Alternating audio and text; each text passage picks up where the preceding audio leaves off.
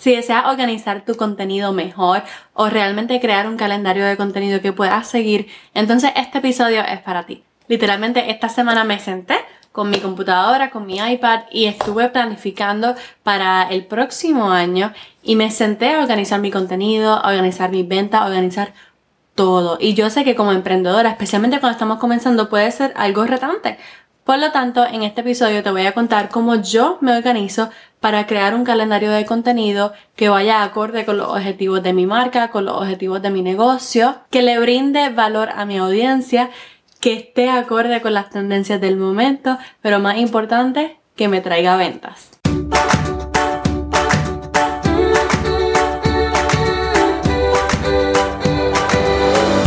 Este es el podcast de la mamita emprendedora. Mi nombre es Jessica Nieves.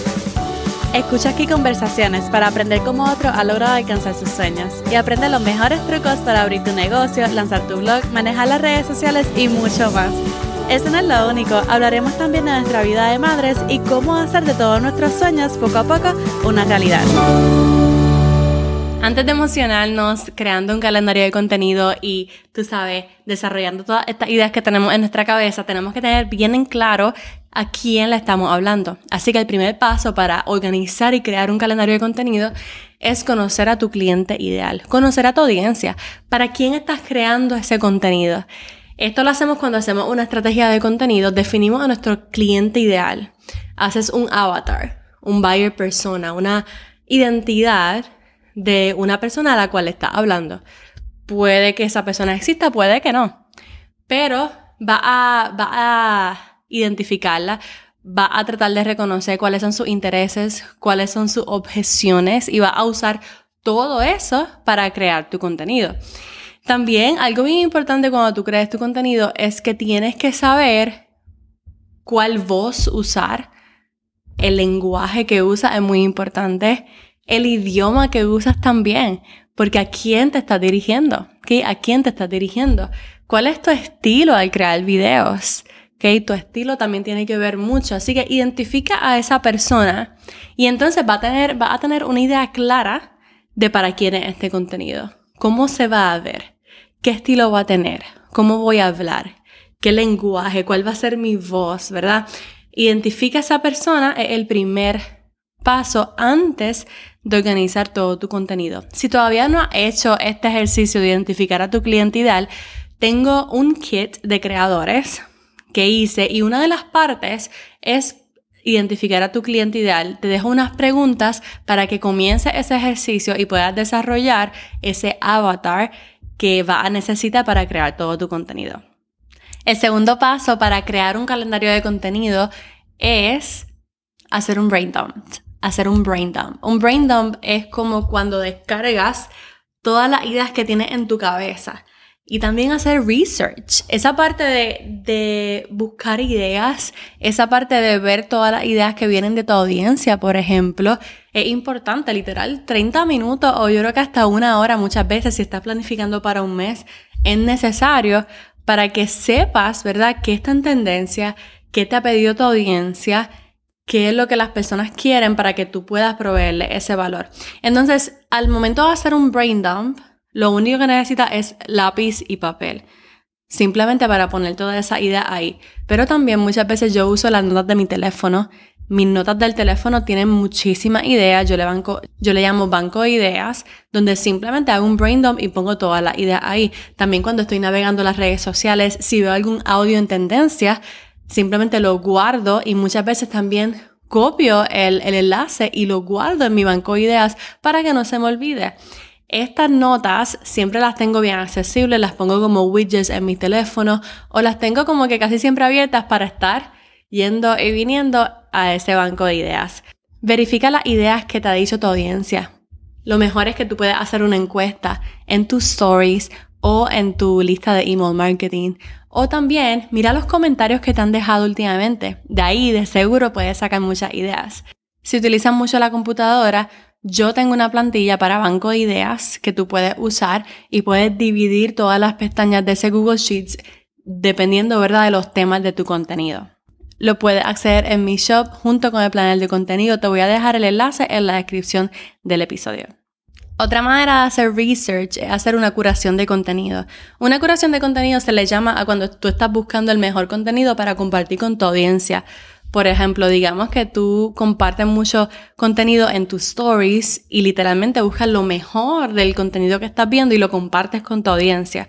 Estás curando contenido, sacando lo mejor de lo mejor. Pues puedes hacer algo así, pero buscando temas para tu contenido. Ahora bien, ¿cómo se ve esto?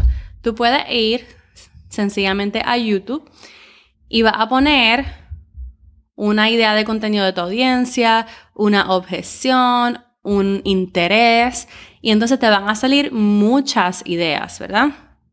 Ahora, aquí hay que tener mucho cuidado. Cuando te salen todas estas ideas, son ideas de contenido para ti porque las preguntas de la audiencia de ellos y las objeciones de la audiencia de ellos son las mismas que las tuyas. Así que sí puedes mirar y ver todos los títulos. La verdad, yo últimamente no miro los videos porque puedes terminar comparándote, puedes terminar plagiando todo, haciéndolo igual sin darte cuenta. Simplemente tú, wow, ella lo hizo tan brutal, lo quiero hacer como ella y viene y lo haces igual. Así que para evitar todo eso, dale tu propio toque, mira los temas que se están moviendo, mira los temas que están primero.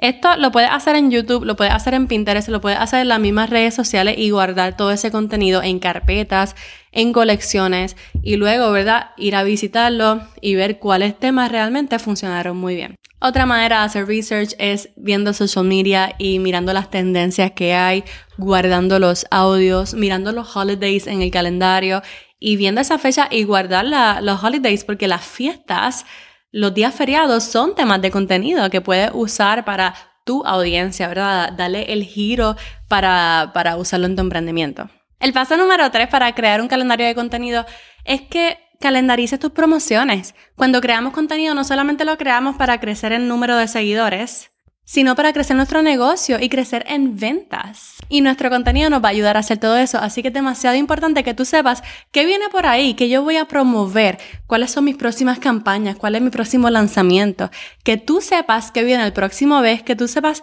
qué viene los próximos tres meses.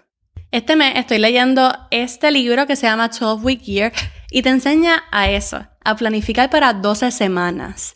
Esas 12 semanas se convierten en tus 12 meses del año. Para que tú tengas muchos wins durante esos tres meses, planifica para tres meses. Vete a todo, o sea, es por todo lo grande, para que puedas ganar muchas veces dentro de esos tres meses y siempre lo repites. Así que siempre planificamos para tres meses. Hice un workshop en diciembre y creé una plantilla para tres meses que me encanta y la estoy usando en mi iPad y literalmente me ayuda a ver que un mes es nada. Un mes son cuatro semanas. Y de esa forma lo visualizo mejor y digo, ok, vamos a ver qué puedo promover cada mes o vamos a ver qué lanzamiento grande puedo hacer cada trimestre para poder tener ventas recurrentes o muchos wins durante el año. Obviamente esta estrategia me ayuda para el punto número 4. El paso número cuatro es perfecto si eres creadora de contenido o eres una emprendedora digital, que creas mucho contenido. Y a mí me gusta llamarle la estrategia del contenido héroe. Muchas personas le llaman así también, no es algo nuevo, pero trata de lo siguiente. Es que tú escoges un tema semanal. Un tema semanal. Yo no estoy pensando en siete contenidos para la semana, yo estoy pensando en un tema a la semana que yo pueda hablar dentro de mi podcast o que pueda hablar dentro de mi YouTube channel, ¿verdad? Y entonces uso ese tema y lo divido en micro contenidos, en short form content para todo mi social media. Y entonces es una estrategia ganadora porque no tienes que sacar ideas nuevas, todo lo saca. Ustedes no tienen idea que muchas veces yo me pongo a leer mis blogs, puedo sacar una frase de ese contenido, puedo sacar un carrusel de ese contenido, puedo sacar varios videos como por ejemplo de algunas objeciones que tenga mi cliente ideal y derrumbarlas, derrumbar algunos mitos. Hay mucho contenido, hay muchos micro contenidos dentro de un contenido héroe. Entonces yo también tengo una plantilla y esta yo diría que es la que más yo uso, que la uso en Trello la uso en Trello. La uso en Trello porque esa la comparto con mi asistente virtual Y tengo una, un tablero simplemente para mi podcast, mi YouTube y mi blog. Entonces yo escribo, ¿verdad?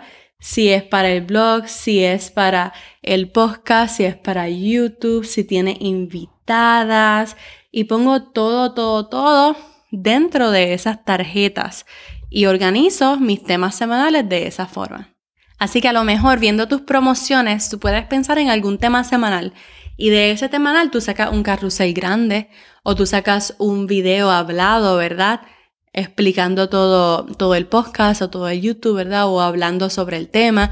Luego tú puedes sacar otro video con alguna objeción, ¿verdad? O derribar un mito que sería súper sencillo hacer un reel así, ¿verdad? Y tú puedes hacer otro video, ¿verdad?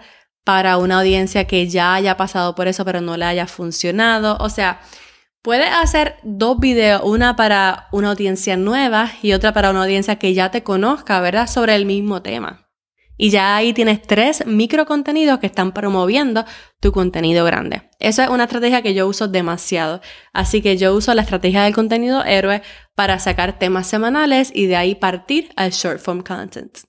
El paso número 5 para organizarte y crear un calendario de contenido es sencillamente escoger una frecuencia de contenido y ponerla en el calendario.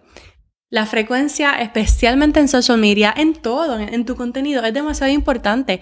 Ya la gente espera ver tu contenido, como que no te desapareces, ¿verdad? Y mientras más frecuencia, más expectativa y también muchas veces más ventas, especialmente en social media.